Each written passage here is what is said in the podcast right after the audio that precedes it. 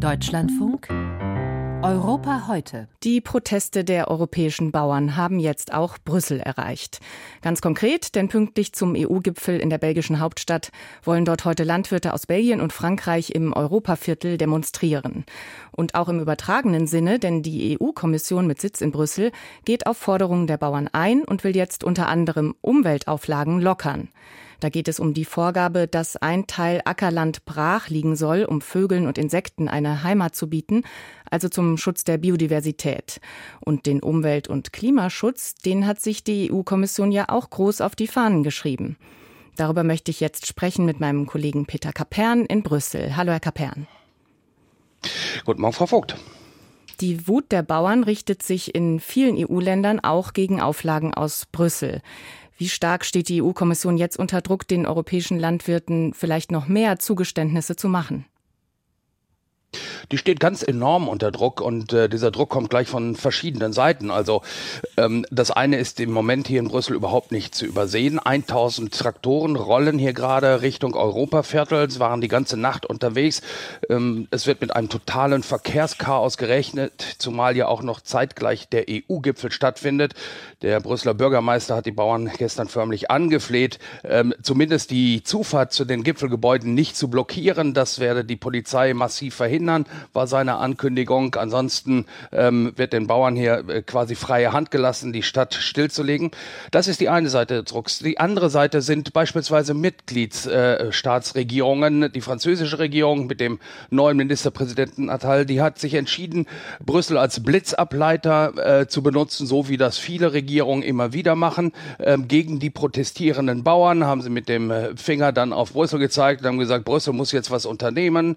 Und ähm, das habt ihr alles Brüssel zu verdanken, was dann wiederum zu Empörung hier im Europaparlament geführt hat. Die Fraktionschefin der Sozialdemokraten, Irache Garcia, ähm, hat erbost gesagt, da haben die Franzosen wohl vergessen, wie diese Agrarreform, um die es ja in Teilen geht, bei den Protesten zustande gekommen ist, nämlich unter Zustimmung der französischen Regierung hier in Brüssel, dass es also unfair sei, den äh, Brüssel als Blitzableiter zu benutzen. Und dann kommt auch noch Druck von der EVP. Das ist ähm, die äh, große Fraktion der Christdemokraten hier im Europaparlament, die natürlich Angst hat, dass sie bei den ähm, Wahlen in fünf Monaten die Stimmen der Bauern verlieren und ähm, sich mit den Bauernforderungen teilweise ähm, solidarisieren, ähm, aus Angst, die Bauern könnten als Wähler ins rechtsextreme Lager abwandern.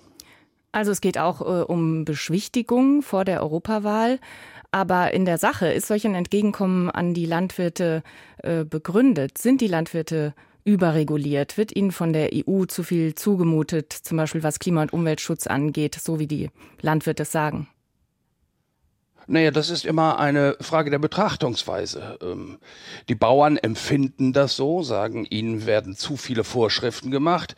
Andererseits ähm, ist ja nun einmal, sind ja nun einmal Schäden, die die Landwirtschaft ähm, anrichtet, einfach nicht zu übersehen. Also schauen wir mal auf das Beispiel äh, der Niederlande, wo der Nitratgehalt im Grundwasser seit Jahrzehnten viel höher ist, als es gesund ist, viel höher ist, als es die EU-Vorgaben zulassen.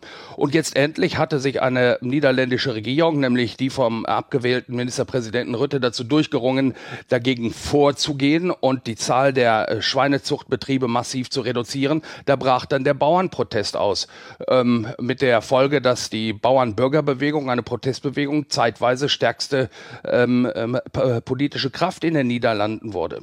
Also ähm, die äh, Bemühungen, die Schäden, die die ähm, Landwirtschaft anzurichten, an, an, anrichtet durch ähm, zu viele Pestizide, durch äh, zu viel äh, Güllebenutzung auf den Äckern und dergleichen. Ähm, dieses Bemühen ist, hat ja durchaus eine gute Grundlage, ähm, nämlich wissenschaftliche Erkenntnisse. Dazu kommen Hinweise, die man auch nicht einfach in den Wind schlagen kann.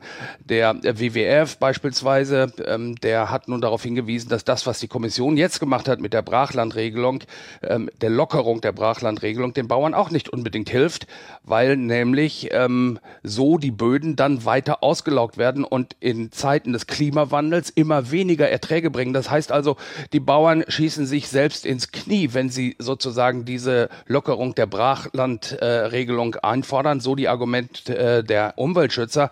Also ob die Landwirtschaft wirklich überreguliert ist oder ob da eine notwendige Regulierung stattfindet, um Schäden zu minimieren, ähm, das ist eine Frage der Betrachtungsweise.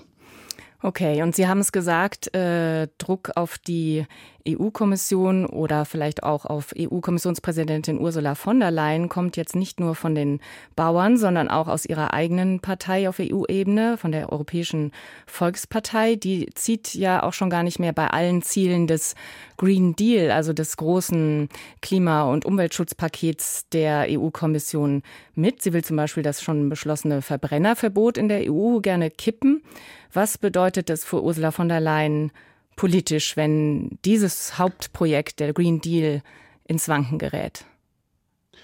Na, sie gerät da dann in ein strategisches Dilemma, insbesondere dann, wenn sie, wie es von allen erwartet wird, ähm, in Bälde ihre Spitzenkandidatur für die EVP ähm, ähm, verkünden wird. Denn dann wird sie ja für eine Partei antreten als Spitzenkandidatin, die gezielt gegen ähm, die Politik, die Ursula von der Leyen in der ersten ihrer Legislaturperioden ähm, auf die Schiene gesetzt hat, zu Felde zieht. Also sie müsste sich quasi inhaltlich ein Stück weit selbst ähm, dementieren und andere Parteien im Europaparlament, die sagen, sie freuen sich schon auf diesen Wahlkampf, wenn sie Ursula von der Leyen auf diesen Widerspruch hinweisen.